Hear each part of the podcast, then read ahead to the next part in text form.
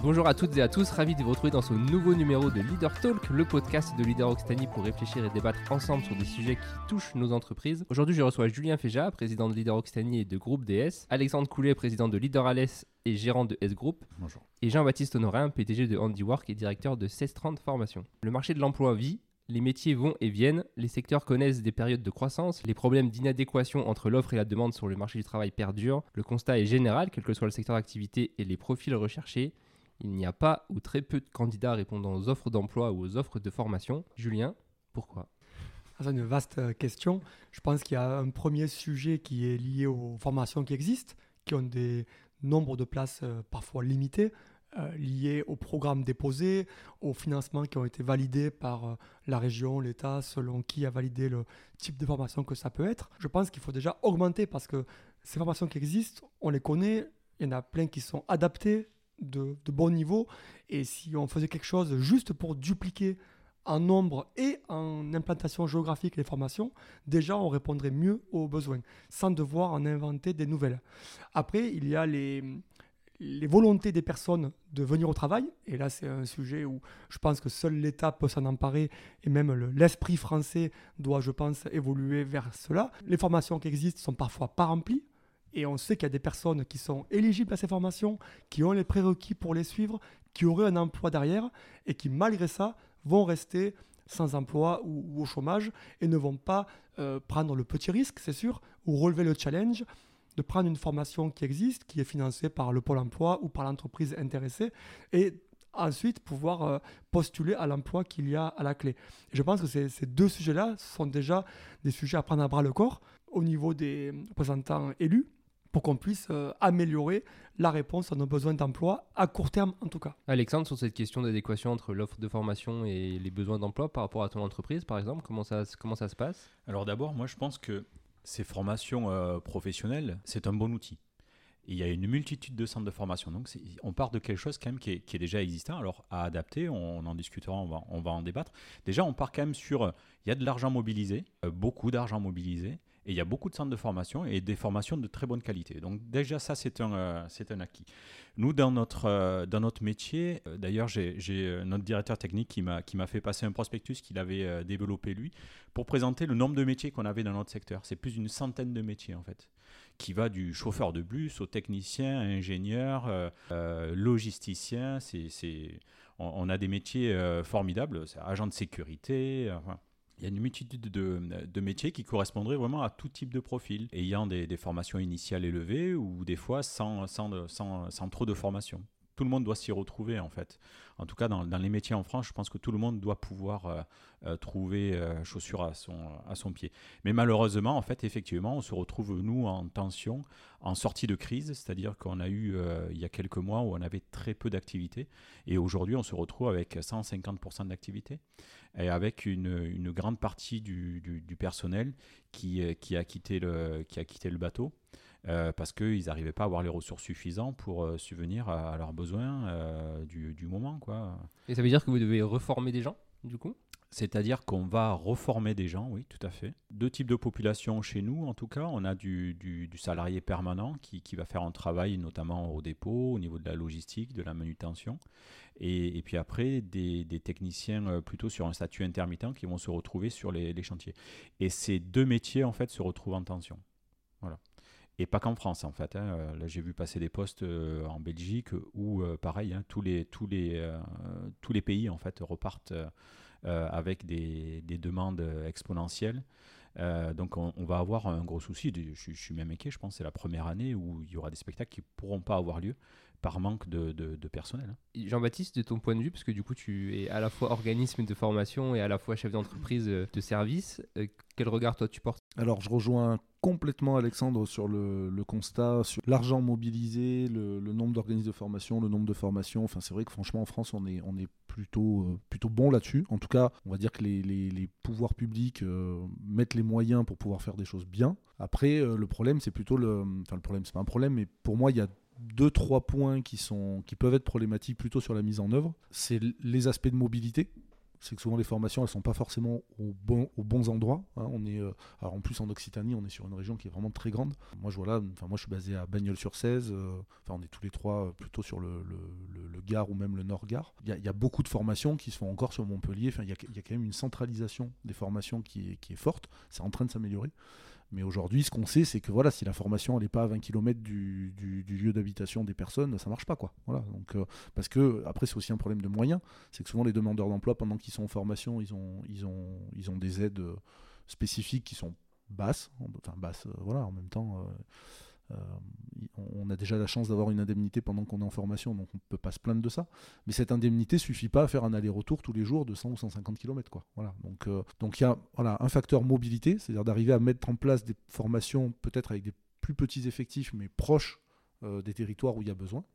Pour moi, ça c'est un, premier sujet. Le deuxième sujet, c'est vraiment l'adéquation entre l'offre et le besoin, mais en termes de timing. Parce qu'aujourd'hui, en fait, il y a des études qui sont faites, la région, le Pôle emploi, enfin voilà, il y a plein d'organismes qui font des, des- des études sur les besoins en main-d'œuvre. Pour le faire euh, très rapidement, euh, l'étude, elle tombe à un instant T. On relève des besoins qui ont plutôt déjà un an d'existence.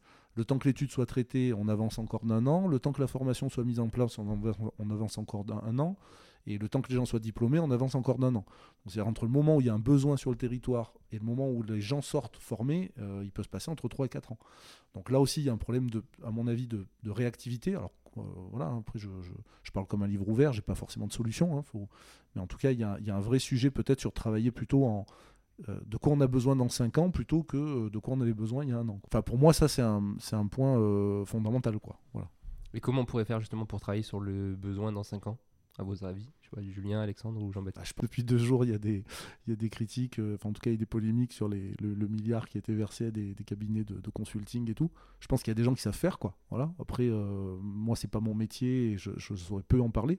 Mais je pense quand même qu'on a, qu'on a des gens en France qui sont en capacité d'évaluer ce qui va se passer dans 2, 3 ans, 5 ans, 10 ans. Peut-être qu'il faut les associer plus euh, dans, dans les prises de décision. Je sais pas. Je, je- enfin, j'ai pas, honnêtement, moi, j'ai pas de solution. Je Dans vos entreprises, vous, vous savez à dans 3-4 ans quels sont les postes que vous allez ouvrir et le besoin que vous allez avoir en recrutement, du coup, j'imagine Alors, je pense que ça dépend beaucoup des filières, mais la filière du nucléaire que je connais bien, on le sait déjà, et des études sont menées. Il y a le GIFEN qui fait de la prospective, qui veut viser les métiers à 5, 10, 15, 20 ans.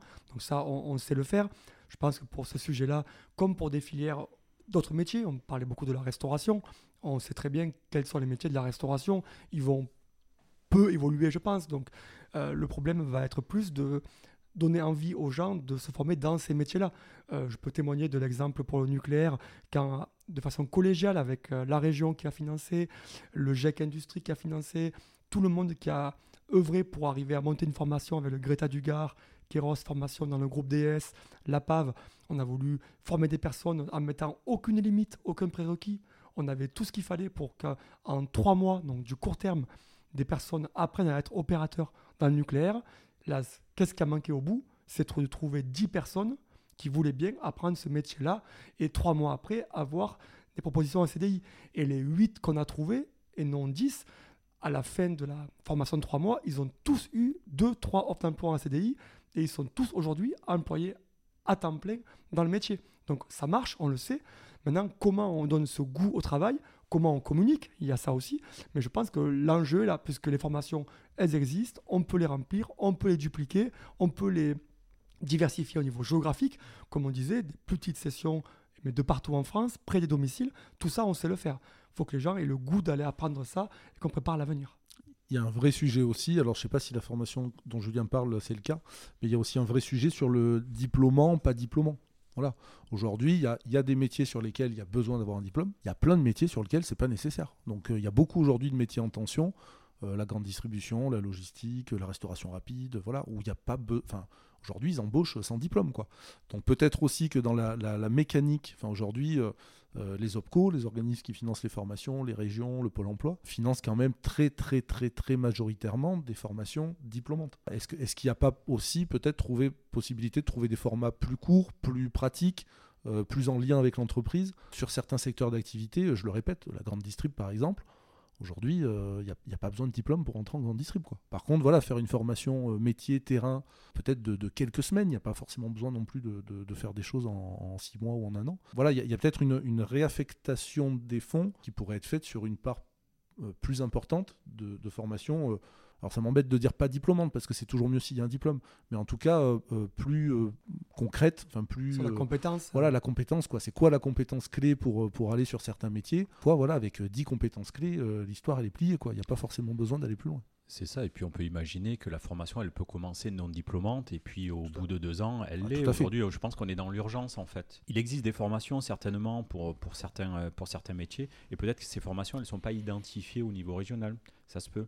Ça aussi, c'est un autre problème, euh, parce qu'on va, euh, des fois, il peut y avoir des agglomérations, des mairies, etc., enfin, euh, des organismes qui se sont montés à un endroit, qui ont eu des besoins localement, et finalement, le besoin localement, il, a été pourvu, et ces formations existent toujours, il y a peut-être un manque de communication ou un manque d'accueil. Alors, j'ai des exemples en, tête, notamment sur Alès, où il y a des formations qui ont été créées sur des besoins. Une fois que ce besoin a été assouvi, en fait, on est allé chercher des entreprises à l'extérieur, mais aussi des jeunes à former à l'extérieur. Donc en vient le problème de l'hébergement. C'est-à-dire que la personne, elle habite Paris, elle a une entreprise qui est à Bordeaux, je pousse le trait pour qu'on... Mmh. Et sa formation est à Alès. Qu'est-ce qu'on fait? Comment la personne, en fait, s'héberge, vit, sachant qu'elle a trois lieux de vie. Elle habite à un endroit, elle est formée à un autre, et, et, elle va travailler, elle a trouvé une entreprise avec une attache qui est dans un autre territoire. Le centre de formation répond à un besoin, le jeune est motivé ou la personne est motivée, on va arrêter de parler de jeune, mais la personne est motivée. Et finalement, aujourd'hui, comment on équilibre tout ça? Donc il faut aussi, c'est pour ça que des fois, c'est peut-être un peu centralisé à Montpellier, mais finalement, il y a l'hébergement en fait à Montpellier. Il y a, du bien euh, qui, est, euh, qui est meublé, sur lequel euh, il y a un préavis d'un mois, etc. Aujourd'hui, euh, je le vois sur Alès, euh, ces, préavis d'un mois, ça n'existe pas. Euh, le meublé T1 ou T2, ça n'existe pas parce qu'il n'y a pas de besoin. Et finalement, il y a des études qui ont été faites ici sur, sur Alès, sur des organismes, on s'aperçoit qu'il y a un gros problème de, logement pour la formation professionnelle. Donc ça aussi, c'est des petites briques qu'il faut commencer à, à, réfléchir. Et puis après, aujourd'hui, il faut anticiper effectivement des formations. Peut-être des formations qui aboutiront pas, mais finalement, aujourd'hui, les formations n'aboutissent pas quand même. Donc essayons de réfléchir effectivement à des entreprises, à des secteurs, à une, perspective en fait sur, sur des métiers qui arrivent et à lancer avant euh, ces, études de contenu de formation. Plein d'organismes aujourd'hui qui travaillent comme ça. Nous, dans nos entreprises, on travaille comme ça. On réfléchit déjà en amont sur des secteurs, sur des tendances, avant que ce soit effectif sur le, marché. Donc la formation doit faire cet effort-là et les entreprises aussi. Hein. Et, puis, euh, je, reviens sur le, je veux pas le, mettre en face à face, hein, mais sur le, la différence entre guillemets entre le diplômant et le, et le travail plutôt sur les compétences, c'est qu'aujourd'hui, il y, y a, aussi des besoins sur, sur lesquels il n'y a pas de diplôme en face. Mmh. C'est-à-dire qu'il y a, y a, des, y a des, des, métiers qui, qui, arrivent ou des choses euh, voilà, un peu nouvelles dans des secteurs euh, un peu spécifiques. Il n'y a, a, pas de formation diplômante en face. Et dans ce cas-là, bah, c'est très très dur de monter des sessions parce que, je le répète, vu que les budgets vont, vont, prioritairement au budget euh, aux formations diplômantes, on essaye de faire rentrer des choses dans des cases qui ne sont pas adaptées. Quoi. Donc, à mon avis, il y a, y a, Et puis ça allonge le délai aussi de rendre la formation diplômante. Bah, ça allonge le délai. Alors, soit en amont, parce que du coup, il faut la créer. Donc, ça veut dire euh, créer une formation. Je crois que Julien, tu y es passé. Donc, euh, créer une formation, euh, la faire enregistrer, RNCP, etc. etc. Bon, bref, il y, y, a une mécanique qui est, qui est lourde. soit, ben, ben, on s'appuie sur une formation existante, mais qui est un petit peu à côté de, de, de ce qu'on a vraiment besoin. Quoi. Et on rajoute des modules, des, des, modules en plus. Il y a, à mon avis, plus de, de souplesse, d'adaptabilité de la part des financeurs pourrait permettre aussi de créer des choses. Il euh, y, a même, moi je suis persuadé qu'il y a même des, entreprises qui pourraient créer leur propre formation. On pourrait très bien imaginer, alors les grands groupes le font, hein, les grands mmh. groupes euh, ont, des, ont, des, voilà, des écoles, euh, sont déclarés comme organismes de formation, mais on pourrait très bien imaginer que des PME, voilà, sur des besoins très spécifiques, disent, ben, nous on sait faire, on a les compétences en interne, on fait quoi. Après la question c'est qu'aujourd'hui ce schéma-là par exemple financièrement il n'existe pas. Il n'y a pas de case pour ça. Un des outils qui a été largement développé pour que l'offre de formation corresponde à des, besoins en emploi, c'est l'apprentissage. Aujourd'hui, c'est un outil qui est efficace selon vous, qui marche bien, qui a été amélioré.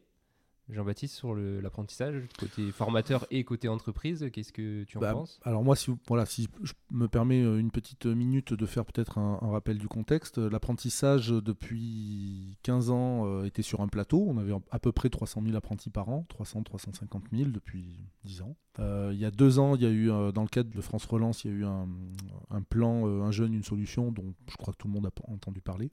Dans ce plan Un jeune, une solution, il y avait plein d'actions, dont une, forme de réforme de la, de la, du financement de, l'alternance, euh, et qui a très très bien marché. Donc pour expliquer simplement les choses, en fait, les aides à l'apprentissage ont été et simplifiées et augmentées.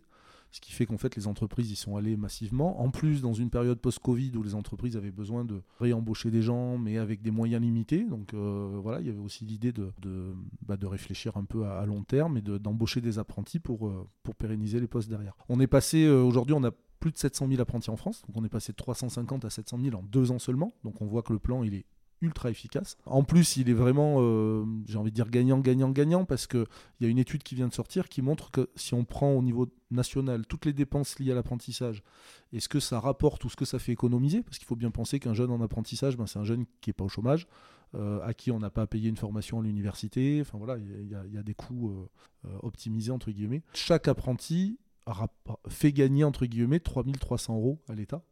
euh, si on prend tous les coûts euh, directs, indirects Malgré l'aide élevée qui a été- malgré l'aide élevée. Donc, euh, donc du coup, voilà, ce plan, clairement, c'est une réussite. Il finit aujourd'hui au 30 juin. Donc, clairement, je crois que toutes les entreprises et tous les organismes de formation espèrent qu'il sera prolongé. Euh, en période d'élection, euh, c'est un peu trop tôt pour le dire, mais c'est vrai que ce serait difficilement compréhensible qu'un plan qui marche aussi bien soit pas relancé. Voilà, il y, a- un boom de l'apprentissage en France. Moi, je le vois en tant qu'organisme de formation, mais je ne sais pas si vous, en tant qu'entreprise... euh, Est-ce qu'il est bien utilisé ce, plan apprentissage? Est-ce qu'il n'y a pas un effet un peu pervers de l'apprentissage où finalement il y a quelques entreprises, hein, on peut se le dire, qui l'utilisent plutôt en faux CDI entre guillemets ou en faux en transformant un, un besoin en CDI ou en CDD en apprenti Que- Qu'est-ce que vous en pensez? Enfin, je sais que c'est pas forcément le cas pour vous et pour les entreprises de leaders globalement, mais ça existe. Je pense qu'on peut être tenté de voir la- l'apprenti comme un salarié pas cher. Et certains le font sûrement. Et puis parfois, il y a des postes où ça sert aussi à ça. C'est pas cher, on crée le poste. Et à la fin, ça donne lieu à un poste en CDI où l'apprenti reste. Et là, ben, c'est quand même gagné. On a quand même réussi la- la- le projet.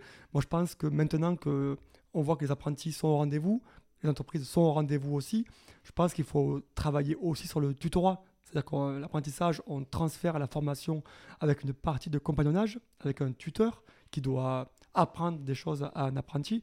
Euh, Aujourd'hui, il y a peu de choses qui répondent à ça, ou ce qui existe est peu connu. L'entreprise peut former les tuteurs à ce rôle de tuteur, a une aide pour ça euh, sur, sur six mois pour venir financer cette euh, formation du tuteur.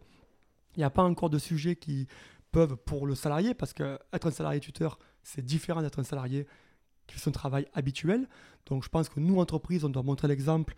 Euh, je ne l'ai pas encore fait au, au sein du groupe EDS, mais je pense y réfléchir qu'un tuteur ait une différence. À quel niveau avoir Salaire, prime, avantages, reconnaissance, un peu tout ça. Mais cela pourrait être aussi incité. Pourquoi pas des, heures défiscalisées de tutorat, par exemple, ou je ne sais ce qui pourrait être fait facilement, mais qui montre que le tuteur a un rôle crucial dans cet apprentissage pour que ce soit donc pas un CDI pas cher, mais qu'on ait vraiment côté entreprise le métier qui soit montré par quelqu'un de référent et que l'apprenti à la fin, en plus de ce qu'il a appris à l'école, ait vraiment appris le métier et n'ait pas été que utilisé comme un salarié pas cher. C'est toujours un peu le cas, il ne faut pas se voiler la face, mais ça ne doit pas être que ça, je pense. Alexandre, tu partages? Entièrement, oui, oui, tout à fait. Nous, on se retrouve dans ce cas. hein, euh, on a effectivement, on a dans l'entreprise trois, euh, trois apprentis qui sont en bout et qui aujourd'hui ont quasiment une autonomie, quasi-autonomie sur, sur leur poste. Donc c'est intéressant, ça veut dire qu'effectivement, euh, l'objectif est atteint. Et à, l'issue de, de- cette formation, on compte bien les garder, évidemment. Non, non, je partage, je partage entièrement. Et puis le, le, fait de former nos salariés qui vont euh, justement les, les, tutorer, je pense que c'est juste indispensable. Parce que ça aussi, hein, euh, savoir faire faire, c'est pas si simple que ça. La transmission, euh, on l'évoquait euh, dans, dans, dans, un podcast euh, précédent, on n'est pas enseignant. Voilà. C'est- un métier, en fait, de pouvoir transmettre. Donc un salarié, il peut transmettre quelque chose, mais des fois, euh, voilà, il n'a pas le bon euh, feeling, il n'a pas le, le bon message. euh. Donc aujourd'hui, sensibiliser, je pense que c'est une très bonne idée, hein, Julien, de, de pouvoir aider justement le, salarié à, passer ce cap de, transmission. Je pense que c'est une très très bonne idée. Jean-Baptiste? Si, juste peut-être pour, euh, alors je sais pas conclure ou en tout cas continuer d'avancer sur, sur cet échange. Moi, ce que je vois sur le terrain, à 16 de formation, on a 110 apprentis chaque année. Donc nous, on est côté organisme de formation. Hein. Et c'est vrai que moi, je pense qu'on a une vraie, une vraie réflexion peut-être à mener euh, et à, s'interroger, nous, en tant que, que dirigeant d'entreprise. Et là, j'enlève ma casquette de directeur d'organisme pour mettre ma casquette de dirigeant d'entreprise. Parce que moi, ce que je vois sur le terrain, c'est que clairement, on a 90% des entreprises qui veulent pas embaucher de mineurs, par exemple alors que l'apprentissage c'est dès 16 ans normalement. Moi j'ai aussi l'image pour avoir grandi dans une boulangerie euh, voilà, de mon, père qui prenait des apprentis euh, à partir de 14 ans, 15 ans. Enfin, il y avait, il y, avait, euh, a dans les métiers de l'artisanat une, une, habitude ou une histoire de la transmission qu'on n'a pas forcément dans, pour l'instant dans d'autres métiers. Et on voit bien, pareil, si on continue sur les chiffres, on voit qu'aujourd'hui l'apprentissage, c'est vraiment quasiment à part égale 20% sur chaque niveau de métier, du CAP au bac plus 5. Donc on a ouvert l'apprentissage à des métiers, on peut être aujourd'hui euh, passer des diplômes d'ingénieur euh, en apprentissage, mais c'est vrai qu'on a, on a, je pense, dans, pas mal d'entreprises, dans pas mal de secteurs d'activité, on n'a pas cette historique de la transmission. Et ça, c'est hyper important parce que, parce que je, pense que, enfin mon regard, c'est que je pense quand même que sur les dernières années, euh, l'État a fait ce qu'il fallait en termes d'incitation sur l'apprentissage on avait aussi ce retour, hein, il y a quelques années, les, entreprises se plaignaient, disaient oui, mais prendre un alternant, au final, il est deux fois moins compétent qu'un salarié et on le paye deux fois moins, mais bon, donc du coup, il n'y a pas de gain pour nous. Aujourd'hui, c'est plus vrai. Aujourd'hui, honnêtement, 80% euh, des apprentis coûtent euh, rien ou quasi rien aux entreprises. Je pense que ce qu'on a gagné d'un côté, on, doit le, rendre de l'autre. Voilà, c'est-à-dire qu'à un moment, euh, on doit s'obliger à, être dans cette logique d'accompagnement et de transmission. sinon, en effet, enfin, je pense qu'on est à côté de la plaque en, tant que dirigeant. Est-ce que les formations dont on a parlé au tout début du podcast sont ouvertes à l'apprentissage? Ça se passe comment? Honnêtement, alors j'ai pas de, chiffres très précis aujourd'hui. Honnêtement, euh, grande majorité des formations sont accessibles par la voie de l'apprentissage. Clairement, il y a des CFA sur tous les secteurs d'activité, que ce soit dans l'industrie. Alors le nucléaire, je connais un peu moins, mais c'est plutôt rattaché à l'industrie, si je ne me trompe pas. Euh, il y a des CFA dans tous les corps de métier.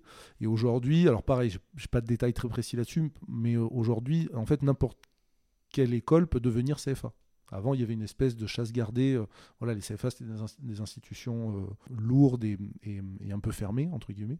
Aujourd'hui, n'importe quel organisme de formation peut devenir CFA. Donc, j'ai envie de dire que euh, n'importe quelle formation qui est faite par n'importe quel centre de formation qui deviendrait CFA deviendrait accessible à l'apprentissage.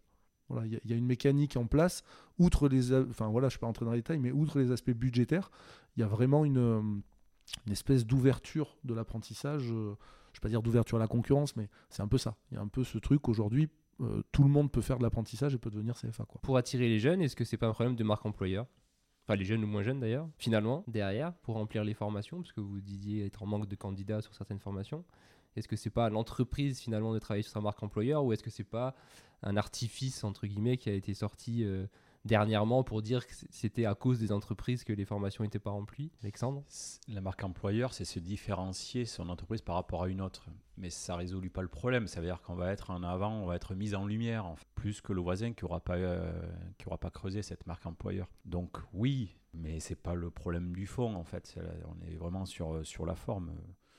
Donc euh, voilà, effectivement, euh, la marque employeur, c'est jamais négatif. Voilà. Mais c'est pas ce qui va vraiment résoudre le problème je pense que pour le coup, pour l'apprentissage, ceux qui cherchent une entreprise, ils ont déjà fait un choix de formation, de secteur. Donc là, on, inverse le problème par rapport au podcast précédent qui avait été diffusé sur le fait que là, on a plutôt des jeunes qui cherchent une entreprise qui ne trouvent pas. Et on relaie les CV, on fait passer les, besoins, mais euh, je ne pense pas qu'il y ait un problème de nombre de jeunes apprentis qui cherchent un apprentissage. Alors, je, pense aussi que ça dépend énormément des secteurs d'activité. Parce que moi, par exemple, dans les secteurs sur lesquels on travaille, nous, à 16 de formation, donc c'est le secrétariat, la comptabilité, les assistantes de direction, euh, un peu de commerce, euh, c'est plutôt l'inverse en fait. On a, on a euh, pour un apprenti, on a deux entreprises. L'année dernière, on a des entreprises dans lesquelles on n'est pas arrivé à placer des apprentis. Donc, donc y a je pense qu'en fonction du secteur d'activité, les écarts sont assez importants. Après, ce que je vois moi quand même, alors je veux pas, ça fait un peu euh, vieux briscard ce que je vais dire là.